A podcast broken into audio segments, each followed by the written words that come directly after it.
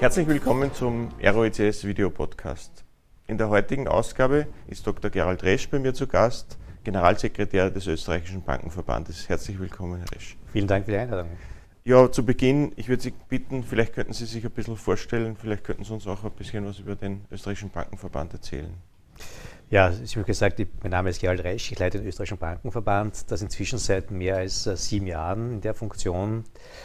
Vielleicht ein bisschen ein Rückblick, was habe ich vorher gemacht? Ich komme ursprünglich aus der Finanzmarktaufsicht, habe die seit 2000 mit aufgebaut in den Grundzügen der Finanzmarktaufsicht. Davor war ich in der Wirtschaftsprüfung, bin von der Ausbildung her ein äh, Jurist und Betriebswirt. Äh, mein Herz schlagt für die Betriebswirtschaft. Ich habe Juristerei auch gemacht um äh, Juristen besser zu verstehen, weil immer die mehr da war. Juristen bringen viele, zeigen viele Probleme auf, aber wenig Lösungen. Deswegen war es für mich notwendig, einfach auch zu verstehen, was steckt auch in der Juristerei dahinter und die Kombination aus Betriebswirtschaft und Jus war für mich einfach ein guter Background für meine berufliche Laufbahn.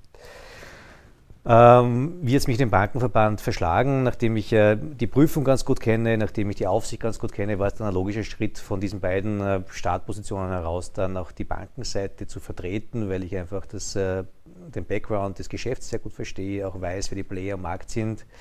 Und das war auch mein Ansatz, den Bankenverband dann vor fast sieben Jahren zu übernehmen. Wir vertreten hier in Österreich äh, die Aktienbanken. Äh, das sind ca. 70 bis 80 Aktienbanken, die wir in Österreich haben. Da sind darunter sehr große Universalbanken wie die Bank Austria, die BAWAG, die drei Bankengruppe, also BKS, BTV und Oberbank. Wir haben hier auch die Spezialbanken dahinter, wie die Bausparkassen, wie die Wüstenrot zum Beispiel oder auch die Österreichische Kontrollbank, aber auch sehr viele kleine eigenständige Aktienbanken, die im Private Banking tätig sind ähm, wie eine Schöller Bank zum Beispiel, ein Bank aus Spengler oder äh, wie es viele andere auch hier gibt. Und wir haben auch eine große Gruppe der ausländischen Aktienbanken, in Österreich tätig sind, also eine Deutsche Bank, eine Commerzbank, eine LGD, also viele Banken, die hier aus dem Ausland hier in Österreich tätig sind. Und all dieses, äh, diese unterschiedlichen Banken, große, kleine, mittlere Spezialbanken, vertreten wir als, als Bankenverband gegenüber den Aufsichtsbehörden, gegenüber der Aufsicht auf europäischer Ebene beim Europäischen Parlament, wenn es ja neue Regulierungsinitiativen gibt. Und äh, wir sind auch Teil des Europäischen Bankenverbands, wo ich hier auch im Vorstand bin und auch versuche auf europäischer Ebene sehr stark unsere Initiativen, unsere, unsere Ideen umzusetzen. Was machen wir als Bankenverband prinzipiell neben diesem regulatorischen Bereich, den wir sehr stark abdecken? Äh, wir versuchen auch sehr stark zu schauen, wie entwickeln sich die Banken? Was sind die Themen, mit denen sich Banken heute äh, beschäftigen müssen? Damit sie einfach zukunftsfähig sind? Was sind die Zukunftsthemen, mit denen das Banking einfach hier äh, kombiniert werden muss, damit wir einfach eine sehr gute und äh, solide Industrie in Österreich haben? Jetzt habe ich ein bisschen gegoogelt und, und, und, geschaut auf Ihrer äh, Internetseite und da ist ein großer Schwerpunkt, wenig überraschend, das Thema Diversity, Gender Diversity etc. pp. Wie, wie schaut es denn aus bei den österreichischen Banken in den Vorstandsetagen und in den Aufsichtsräten mit Diversity, mit Frauenquoten und, und, und diesen Dingen, mit Chancengleichheit. Sie haben das groß äh, auf, auf, auf Ihrer Agenda stehen. Da würde mich interessieren, wie, wie ist Ihre Sicht dazu? Mhm. Also Gender Diversity ist für uns gerade im heurigen Jahr, auch im nächsten Jahr das Schwerpunktthema schlechthin, weil wir, wie ich vorher genannt gesagt habe, äh, nicht nur schauen, ähm, wie steht das Banking heute da, sondern wie wollen wir das Banking der Zukunft gestalten. Und das sind eben zwei Dinge, die mir und uns ein besonderes Anliegen sind, dass wir erstens einerseits die Gesellschaftsstruktur auch in den Banken so abbilden, wie sie auch tatsächlich ist. Wir haben 50 Prozent der Bevölkerung in Österreich, sogar ein bisschen mehr, sind Frauen.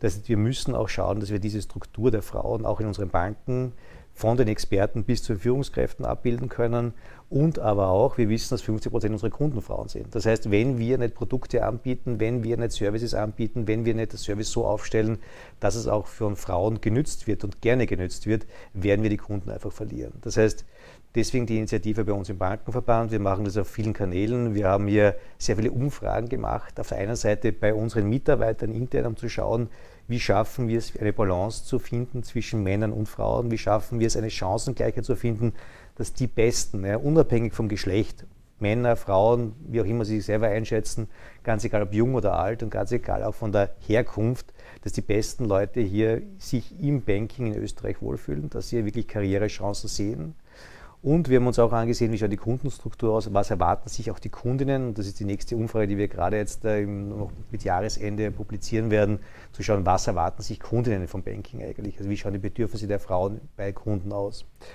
Und wenn Sie mich jetzt konkret fragen, wie schaut es aktuell bei uns aus, das haben wir uns natürlich auch angesehen, wie ist die Entwicklung bei uns, gerade in den Führungsetagen der Banken. Und da haben wir einen Anstieg zu verzeichnen. Wir haben 2010 ungefähr 6 Prozent der Vorständinnen in Banken gehabt. Wir haben 2020 ungefähr 20 Prozent der Vorstände, äh, 10 Prozent der Vorständinnen in Banken und wir wollen ganz klar zumindest bei einem Viertel, also bei, bei 25 bis 30 Prozent der, der Vorständinnen in Banken, das wollen wir auf jeden Fall abbilden können innerhalb der nächsten, der, der nächsten acht bis neun Jahre. Also bis 2030 sollen zumindest ein Drittel der Vorstände in Banken von Frauen dargestellt werden. Bei Aufsichtsräten ist es ein bisschen besser, da haben wir heute schon 30 Prozent, ja, weil Aufsichtsräte etwas leichter zu besetzen sind als im, im, Vorstandsbereich.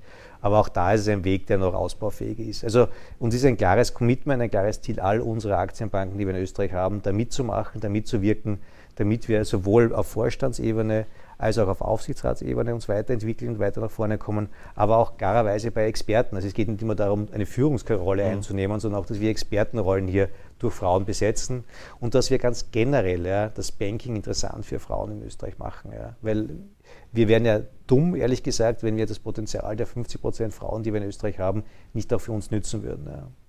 Ich würde gerne das Thema ein bisschen wechseln. Mhm. Äh, wir, wir, befinden uns ja immer noch in einer äh, veritablen Pandemie äh, und die Corona-Krise, die Auswirkungen dieser Situation sind ja äh, immer noch spürbar.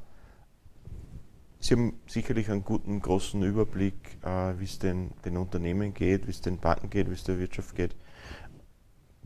Was sehen Sie denn als die größten Auswirkungen dieser Corona-Pandemie auf die, auf die Wirtschaft, auf den Sektor? Die größten Auswirkungen. Also wir waren ja vor zwei Jahren sind wir alle ein bisschen gemeinsam in so eine Schockstarre verfallen, weil wir alle nicht gewusst haben, was da auf uns zukommt und welche Auswirkungen diese Corona-Phase haben wird. Wir wussten damals auch alle nicht, wie lange das Ganze dauern wird. Ja, jetzt vor zwei Jahren hätte keiner von uns, glaube ich, gedacht, dass das wirklich zwei Jahre dauern wird. Wir haben alle darauf gewartet, dass was auch immer die Impfung oder was auch immer der Gamechanger sein wird, Impfung oder ein Medikament, was auch immer, dass das Ganze dann nach einem halben Jahr, Jahr vorbei ist. Jetzt ist es immer zwei Jahre später und wir, wir sind jetzt in der vierten Welle drinnen, äh, in Österreich zumindest sehr stark, anders als in anderen europäischen Ländern sind wir wirklich sehr stark davon betroffen. Und ähm, wir hoffen alle, dass es dann zumindest nach der vierten Welle irgendwann vorbei sein wird. Garantie kann keiner abgeben. Was ich aber sagen muss, wir sind äh, in Österreich sehr gut durch diese Pandemie gekommen aus wirtschaftlicher Sicht, weil wir einen Staat haben und bei allem Kritik, die es jetzt immer wieder gibt an, an, der, an, an, der, Regierung, an dem, was die Regierung in den letzten Jahren gemacht hat, wie sie miteinander umgegangen ist, was sie aber sehr, sehr gut gemacht hat, ist sehr stark und sehr schnell hier Hilfspakete zu schnüren und diese Hilfspakete über die Banken in die Wirtschaft zu bringen, an die Wirtschaft heranzutragen. Und natürlich kann man sagen, es sind nicht alle gleich gut bedient worden, alle gleich schnell bedient worden, aber in Summe hat Österreich hier und die Regierung da einen tollen Job gemacht und äh, glaube ich in der, in der ersten Phase wirklich sieben Tage die Woche, 24 Stunden am Tag wirklich versucht zu helfen, zu unterstützen, Maßnahmen anzupassen, Maßnahmen zu ändern, die vielleicht im ersten Moment nicht ganz gut, äh, ganz gut funktioniert haben. Also in Summe, glaube ich, haben wir in Österreich einen, einen, sehr guten Job auf Regierungsebene in dem Bereich gemacht und auch die Unternehmen haben das sehr gut auch in Anspruch genommen. Die Unternehmen haben, glaube ich, äh, auch versucht, hier sich sehr rasch anzupassen mit ihren Dienstleistungen, mit den Services, die sie angeboten haben. Und so sind wir in Summe, glaube ich, äh, sehr gut durch die letzten zwei Jahre gekommen weil äh, Hilfen rasch da waren, Hilfen in Anspruch genommen worden sind, Unternehmen sich angepasst haben, die Menschen sehr stark die Transformation geschafft haben vom Arbeiten in den Unternehmen zum Homeoffice, zum Homeworking, weil es auch sehr gut funktioniert hat, weil die IT, weil die IT in den vielen Unternehmen einfach sehr, äh, sehr gut im Vorfeld, Gott sei Dank, ja, sehr gut funktioniert hat und auch die Umstellung dann auch sehr gut funktioniert hat, die Menschen super mitgemacht haben, also alle Mitarbeiterinnen in den unterschiedlichsten Branchen einfach auch bereit waren, an ihre Grenzen zu gehen, obwohl sie, obwohl viele Familien da waren, die für das extrem schwierig waren, haben viele Menschen einfach diese, diese verschiedenen Welten gut abbilden können. Jetzt, wenn Sie mich, wenn wir das Interview vor, vor, vor weiß nicht, zwei Monaten gemacht hätten, dann wäre ich noch extrem positiv gewesen, weil ich gesagt hätte, ja, wir sind super durch die ganze Phase gekommen. Mhm. Diese äh, Ausfallsquoten in den Banken sind sehr gering, weil die Ertragslage bei uns im Bankbereich auch eine sehr gute ist, weil die Unternehmen einfach auch sehr gut durch die Phase gekommen sind. Jetzt, äh, äh, jetzt sind wir schon in der vierten Phase wieder drin, wodurch dieser gesamte Aufschwung jetzt leider wieder etwas abgeschwächt wird. Ähm, die Euphorie, die durchaus da war, jetzt wieder gebremst wird, ja, zum vierten Mal gebremst wird und ich leider auch nicht weiß, ist es jetzt nach dem vierten Mal vorbei. Ich habe heute in der Früh gehört, die, unserem, äh, unser Minister Kocher, unseren Arbeitsminister, der sagt, die positiven Zahlen auch am Arbeitsmarkt, die einfach schon wieder da waren, wo wir wieder auf Vor-Corona-Niveau zurückgekommen sind, werden jetzt leider wieder nach unten revidiert. Wir haben wieder höhere Arbeitslosenquoten, die, die, die, die in Österreich da sein werden. Das heißt, also im Moment äh, sind wir wieder ein bisschen am Abwarten. Ja. Die Euphorie, die jetzt im Sommer noch da war, ist leider wieder etwas verflossen. Wir haben eine relativ hohe Inflation in Österreich, die jetzt äh, bis Jahresende oder auch in ganz Europa, die bis Jahresende noch leicht nach oben gehen wird. Wir rechnen auch für das Jahr 2022 mit einem relativ hohen Inflationsniveau, so bei 2,5 Prozent, 2, 2,5 Prozent circa. Also es wird zwar etwas niedriger sein, als es jetzt aktuell ist, aber wir, es wird relativ hoch bleiben. Äh, in Summe gesehen stehen wir nicht schlecht da als Österreich, auch als, als, als Europa. Nur allzu viele Wellen in der Form darf es dann wirklich nicht mehr geben. Ja. Die Inflation, Sie haben es gerade angesprochen, das ist ja ein Thema, das viele Menschen beschäftigt und wo auch viel darüber diskutiert wird. Sie haben jetzt gesagt, 2, zwei, 2,5 Prozent ist der Ausblick fürs nächste Jahr.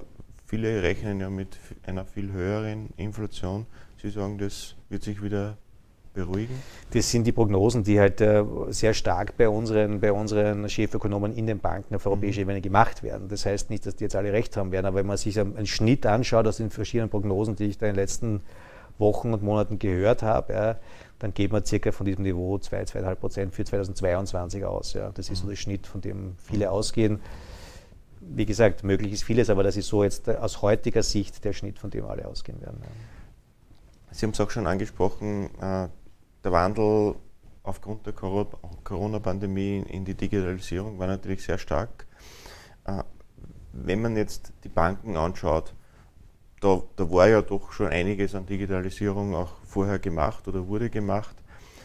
Wie, wie hat sich dann die Geschwindigkeit ist dann gesteigert geworden, auch in den Banken zum Thema Digitalisierung? Wie sehen Sie denn die, die, die, die Banken überhaupt in dieser digitalen Transformation? Jetzt hört man immer wieder, es werden Filialen geschlossen, weil keine Kunden mehr kommen oder man braucht es nicht mehr. Äh, die, die, die Online-Banking-Applikationen werden immer besser, man kann immer mehr Geschäfte damit machen. werden wir irgendwann gar keine Bankfilialen mehr, mehr sehen oder mehr brauchen?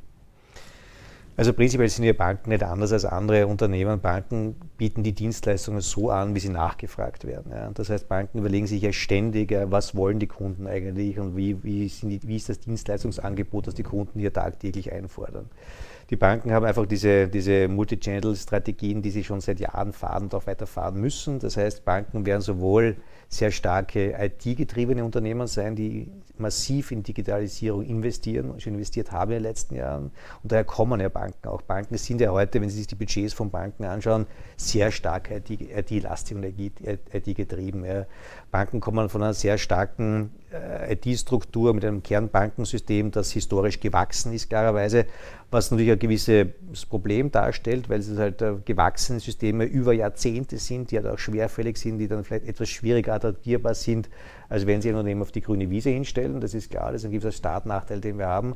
Andererseits bieten halt diese Systeme sehr viel Beständigkeit und sind halt sehr stabil und, und, und auch äh, können halt auch sehr viel Sicherheit für den Kunden gewährleisten.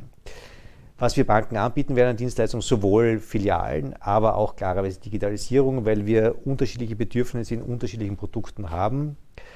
Die Digitalisierung, haben wir ja gesehen, hat gerade in dieser Pandemiephase, wo ein Lockdown da war, super funktioniert. Die Kunden haben trotzdem vom Tag 1 an alle ihre Services, ihre, ihre, ihre Dienstleistungen in Anspruch nehmen können, ihre Bankgeschäfte von zu Hause aus abwickeln können.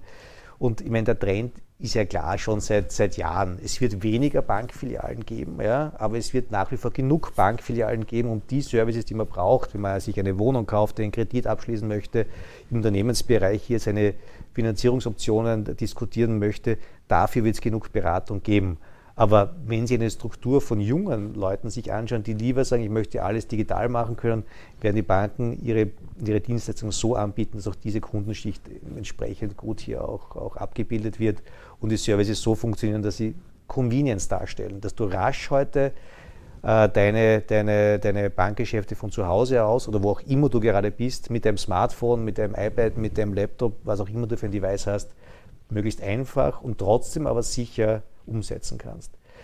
Und äh, ich glaube, das ist deswegen so notwendig, ja, weil äh, wir unterschiedliche Personen in unterschiedlichen Altersstrukturen haben, weil wir unterschiedliche Produkte haben, wo du einfach einmal mehr, einmal weniger Beratung brauchst. Und ähm, wir haben in Österreich schon einen gewissen Segen, das muss man auch sagen. Wir haben sehr viele Banken. Diskussion immer, haben wir zu viele Banken? Für den Kunden ist es gut, weil du mehr Wettbewerb hast. Ja, mehr Wettbewerb macht das Produktangebot günstiger. Wir haben eine sehr hohe Filialdichte. Du findest heute nach wie vor immer in einem angenehmen Umkreis heute eine Bankfiliale, jetzt nicht gerade von deiner Bank, aber von anderen Banken, wo du den Bankomaten, sonstige Services in Anspruch nehmen kannst. Und wir haben ein sehr günstiges, äh, eine sehr günstige, aus Kundensicht sehr günstige Bankenstruktur. Du findest in nahezu keinem Land in Europa so günstige Basispakete für für Konten und für andere Sachen wie in Österreich. Also da sind wir schon in einem gesegneten Land. Das wissen die Kunden leider oft nicht, weil sie den Vergleichswerte zu anderen europäischen Ländern nicht haben. Aber so wie Banking in Österreich gemacht wird, ist es mehr als nur sehr kundenfreundlich. Ja. Sie haben, Sie haben einen guten Punkt angesprochen. Die, die Altersstruktur äh, ist natürlich unterschiedlich, die, die Bildung äh, ist unterschiedlich von den, von den Bankkunden. Äh, die Beratung ist wichtig. Jetzt gibt es dieses Schlagwort der Finanzbildung. Ja. Wie hoch ist denn die, die, die, die Finanzkompetenz in der Bevölkerung, wenn man sich vor Augen führt den Umgang mit, mit dem Geld, den, den Sparbuch, Klassiker Sparbuch ist ja immer noch äh, hoch angeschrieben, oder auch diese Themen wie seine eigene Finanzplanung zu machen oder sich ein bisschen über den Kapitalmarkt zu informieren. Wie, wie weit fortgeschritten ist denn das in der, in der Bevölkerung? Ja, aus meiner Sicht viel zu niedrig. Also das ist auch ein Punkt, den ich, den ich auch immer wieder bringe, seitdem ich den, den Job als, als, als Leiter des Bankenverbands habe. Weil wir, ich glaube, wir haben uns in vielen Bereichen im Land super weiterentwickelt. Ja. Wir haben vieles anders gemacht, neu gemacht, den Standort, glaube ich, auch, auch neben der Lebensqualität, wir haben auch attraktiv gemacht. Wo wir aus meiner Sicht bei weitem nicht dort sind, wo ich hin möchte, ist das Thema Bildung. Ja. Ich habe selber zwei Kinder, die jetzt in die Volksschule gehen, hier in, hier in Wien. Und äh, ich habe wirklich das Gefühl, das ein kleines Déjà-vu zu haben. Also meine Kinder lernen heute gleich wie ich vor 40 Jahren. Ja, sitzen da in, in Schulreihen, malen Buchstaben ab, haben die, die gleichen Lerninhalte wie ich äh, vor 40 Jahren. Und Jetzt möchte ich nicht über jemanden urteilen, ich bin kein Bildungsexperte. Was ich aber sehe, ist, dass wir in allen anderen Lebensbereichen so viel am Fortschritt mitgemacht haben, dass wir uns heute so anders bewegen, andere, andere Kanäle nützen, andere Devices bei uns haben, uns auch anders fortbewegen.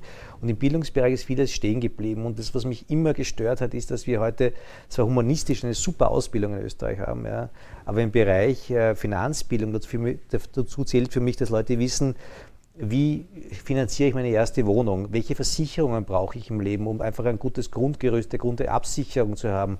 Was sind denn eigentlich Aktien, Anleihen? Wie kann ich mich neben dem klassischen Konto, Sparbuch, Bausparvertrag noch mit anderen Dingen vielleicht auch ein bisschen mehr, ein bisschen mehr Diversität in meine finanzielle Sicherheit auch reinbringen. Wofür muss ich denn vorsorgen heute schon als Junger, wenn ich einmal in Pension gehe? Genügt mir die staatliche Pension, da brauche ich auch sonstige Dinge. Einfach so ein Grundwissen, das erwarte ich mir von den Schulen. Und wir fragen das ja auch immer wieder ab bei Jugendlichen und bei jungen Erwachsenen, wo nehmen sie ihre Finanzbildung her? Und, und sagt der überwiegende Mehrteil, also mehr als die Hälfte sagt uns nach wie vor, dass Finanzbildung kommt ausschließlich aus dem Elternhaus. Ja. Mhm dann ein bisschen der Freundeskreis und erst an dritter, vierter Stelle die Schule. Ja. Und das ist Wahnsinn, das ist deswegen für mich so ein Riesenproblem, wenn du zum super Elternhaus kommst, ja, wo über Finanzen gesprochen wird, wo auch über Geld ein Thema ist, hast du einen Start vor, dann hast du ein Glück. Wenn du aus einem Elternhaus kommst, wo selber wenig Vorbildung da ist oder wo das Thema nicht thematisiert wird, ja, dann sind diese Jugendlichen, diese Kinder einfach von vornherein so auf sich selbst gestellt oder haben so einen großen Startnachteil, den sie kaum mehr aufholen. Deswegen glaube ich, die Schulen müssen da die Verantwortung übernehmen. Und wir als Bankenverband äh, unterstützen das wirklich in vielen, vielen Maßnahmen. Ich habe das in den letzten Jahren mit meinem Team sehr, sehr stark gepusht. Wir haben da viele Initiativen, um vom Volksschulalter bis zum Studentenalter in unterschiedlichen Initiativen das Thema Finanzbildung spielerisch äh, und plakativ auf eine Bühne zu heben. Wir arbeiten da mit super Schulen zusammen, die bereit sind, da mitzumachen.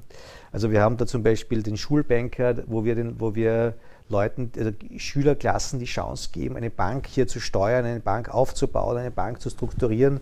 Das wir im übergreifenden Wettbewerb in Deutschland, äh, der Schweiz und Österreich haben wir 40 Schulklassen, die mitmachen, so ein Unternehmen eine Bank zu führen.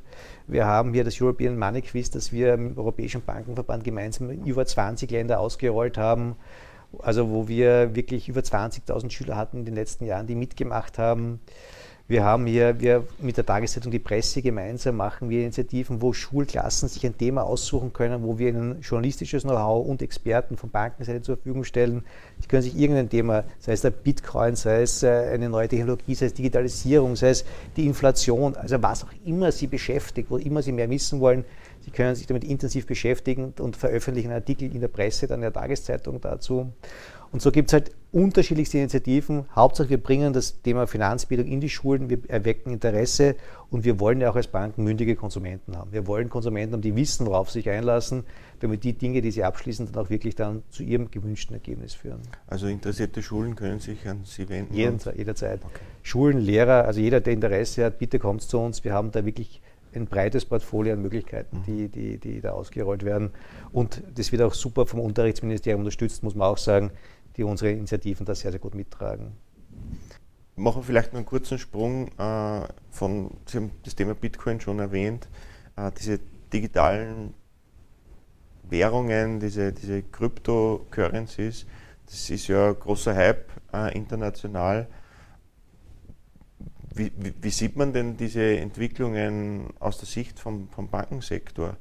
Das sind ja nicht unbedingt diese, sagen wir mal, Geschäfte, die angestammt aus dem Bankensektor kommen, diese, diese Währungen, diese, diese Trading-Ideen, sondern sehr stark übers Internet dahergeschwappt sind. Dieses Thema Blockchain, Bitcoin etc. ist ja ein großes. Wie, wie, verhalten Sie sich, wie verhalten sich denn unsere Banken in, in, in diesem Thema? Also auch da wieder, wir versuchen als Banken sehr technologieaffin zu sein und wir schauen uns insbesondere immer die Technologien, die im Hintergrund stehen, sehr stark an. Und das haben auch ein, auch, also wie, wie der Bitcoin zum ersten Mal wirklich, der kommt in verschiedenen Wellen. Der Bitcoin hat ja einen Zyklus, der rauf und runter geht, sind jetzt im zweiten oder dritten Zyklus des Bitcoin drinnen. Wir schauen uns immer wieder an, was steckt dahinter, was ist die Idee dahinter und wie können wir die Technologien auch für uns verwenden. Ähm, wir sagen, wir, wir sehen da äh, uns angesehen, prinzipiell wie der Bitcoin entstanden ist, war es ja die große Euphorie, das könnte den Zahlungsverkehr revolutionieren, da ist eine neue Technologie da, die alles neu, schneller, äh, effizienter, rascher macht. Und da sehen wir inzwischen jetzt schon, das ist, diese Versprechungen sind in der Form nicht eingetreten. Wir sehen den Bitcoin, Ethereum und auch die anderen Coins hier nicht als äh, Erwährung, sondern wirklich als Assetklasse, die hier entstehen könnte. Wir sind noch nicht so weit, dass es wirklich eine Assetklasse ist, die halt wirklich alle, alle Kriterien erfüllt, vom äh, Geldwäschereibereichsvermeidung bis hin zu einer möglichsten Transparenz, bis zur Nachvollziehbarkeit, dass wir dort sind, wo wir bei anderen Assetklassen sind. Aber es ist sicher eine spannende Technologie, die man sich genau anschauen muss und das machen die Banken auch. Ich glaube, dass Banken äh, generell noch zuwarten, bis dieser Markt wirklich mature ist, bis eine Reife erreicht hat, dass man es auch wirklich in die Breite bringen kann, dass man wirklich das mit gutem Wissen und Gewissen auch einer Öffentlichkeit anbieten kann. Äh, wir schauen uns die Dienstleister an, die das heute schon sehr stark machen, die das sehr stark tun, mit all diesen Stärken und Schwächen, die es in den Märkten heute gibt, weil ja gerade in der Entstehung von neuen Technologien auch immer sehr die Gefahr des Frauds, dieses Missbrauchs sehr stark ist. Da ist sehr viel passiert. Ich glaube, wir sind noch nicht dort, dass es hier ein, ein, ein massentaugliches Produkt ist. Aber die Dienstleistung im Hintergrund, die Technologie im Hintergrund ist durchaus spannend, etwas, was wir uns auch sehr genau anschauen und immer sehr stark beobachten. Äh, die Technologie ist, äh, ist, ist da, glaube ich, gekommen, um zu bleiben. Ja.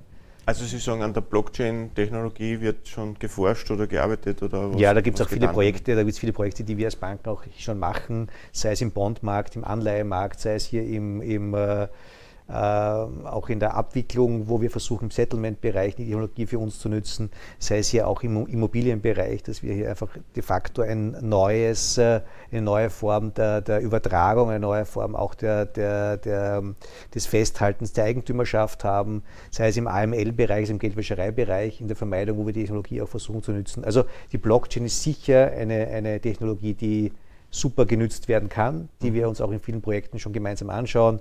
Es gibt hier Initiativen von der österreichischen Kontrollbank gemeinsam mit der österreichischen Nationalbank, wo, wir uns, wo es Initiativen gemeinsam mit Banken gibt. Also die Technologie der Blockchain wird super, ist sicher eine, die, die sehr viel Sinn macht und die wir auch nützen werden. Ja. Von der Blockchain vielleicht nur ein Sprung zur künstlichen Intelligenz. Mhm. Auch das ist ja ein großes, großes äh, Thema im Moment. Technologie, Rechenpower wird ja immer mehr. Das heißt, man kann ja immer mehr damit machen. Gibt es da auch schon Methoden, Anwendungen, wo man künstliche Intelligenz verwenden kann? Ich weiß es nicht, Betrugserkennung oder automatisierte Scannen von, von irgendwelchen Unterlagen oder Analysen, wird da auch schon irgendwas gemacht?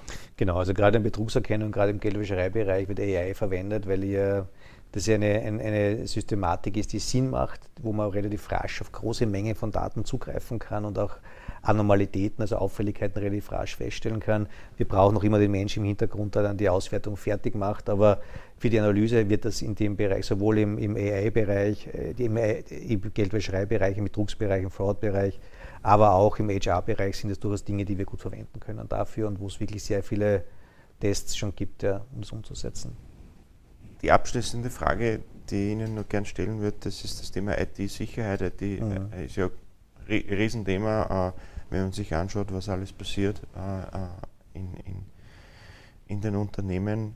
Wie gut sehen Sie denn die österreichische Bankenlandschaft aufgestellt zum Thema IT-Sicherheit? Jetzt hört man ja immer wieder von Verschlüsselungstrojanern oder, oder irgendwelchen Attacken, wo irgendwas, irgendwas gestohlen wird oder CEO-Fraud, wo es ja auch gibt. Wie, wie, wie, gut sehen Sie denn die Banken gerüstet für diese IT-Sicherheit? Bedrohungen? Also die Cybersecurity und die, die Sicherheit bei uns Banken ist natürlich das Kernstück unserer, unserer, unseres Dienstleistungsangebots. Ja. Deswegen sage ich immer, also Sicherheit im Banking darf kein Unterscheidungsmerkmal sein. Also die Bankenlandschaft in Österreich ist und muss einfach sicher bleiben. Wir müssen sichere Dienstleistungen unabhängig vom Anbieter äh, gewährleisten können, damit die Kunden einfach wissen, wenn sie in Österreich in eine Bank investieren, dann ist ihr Geld oder ihre Veranlagung dort auf einer sicheren Seite. Und deswegen investieren wir in diesem Bereich sehr viel Energie, sehr viel Zeit, sehr viel, es, versuchen wir sehr viel Awareness zu schaffen. Einerseits auf der Systemseite, ja, dass die Systeme sicher sind, andererseits auch auf der Mitarbeiterseite, weil Sie sind da tausendmal mehr noch Experte als ich in dem Bereich, aber Sie wissen ganz klar, es nützen die besten Systeme nichts, wenn ich Mitarbeiter habe, die nicht wissen, wie sie im privaten Bereich oder auch oder auch im Umgang mit den Systemen, damit, äh, wie sie damit äh, wirklich hier äh, Fehler vermeiden, was einfache Fehler sind. Also wir setzen sehr viel auf Schulungen.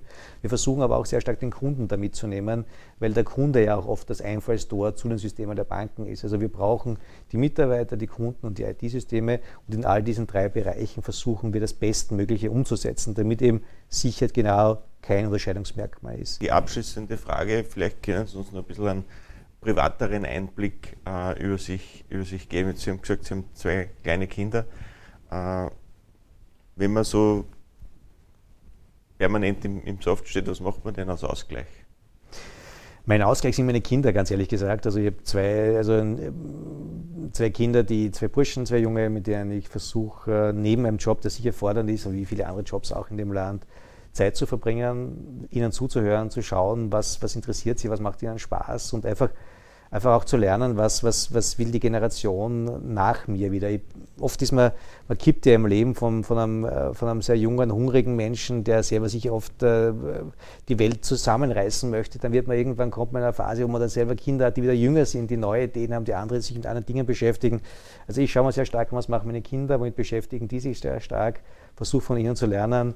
Sport ist für mich ein wichtiger Ausgleich aus. Ich versuche auch neben meinen Kindern und im Job auch äh, versuchen, jeden Tag ein bisschen Bewegung zu machen, um einfach geistig fit zu bleiben und einfach auch das Land immer wieder die Grenzen unseres Landes zu schauen, Ideen zu finden aus anderen Wirtschaftsbereichen, aus anderen Unternehmensbereichen, aus der Kunst, aus der Kultur, um zu schauen, wie können wir Banking so weiterentwickeln, dass es wirklich äh, dass nie der Fall eintritt, ja, dass wir zwar Banking brauchen, aber keine Banks, sondern dass wir die, Bank, die Banken so zukunftsfit machen, dass sie einfach äh, ein fixer Bestandteil unserer Gesellschaft sind, dass sie Dienstleistungen so anbieten, dass sie spannend sind, dass sie interessant sind, dass wir einfach über unsere Grenzen schauen. Und dafür brauche ich einfach Inspiration von meinen Kindern, von anderen Menschen, die ganz andere Sachen machen und einfach im Leben immer zu schauen, nie die Bodenhaftung zu verlieren. Das ist das Entscheidende für mich.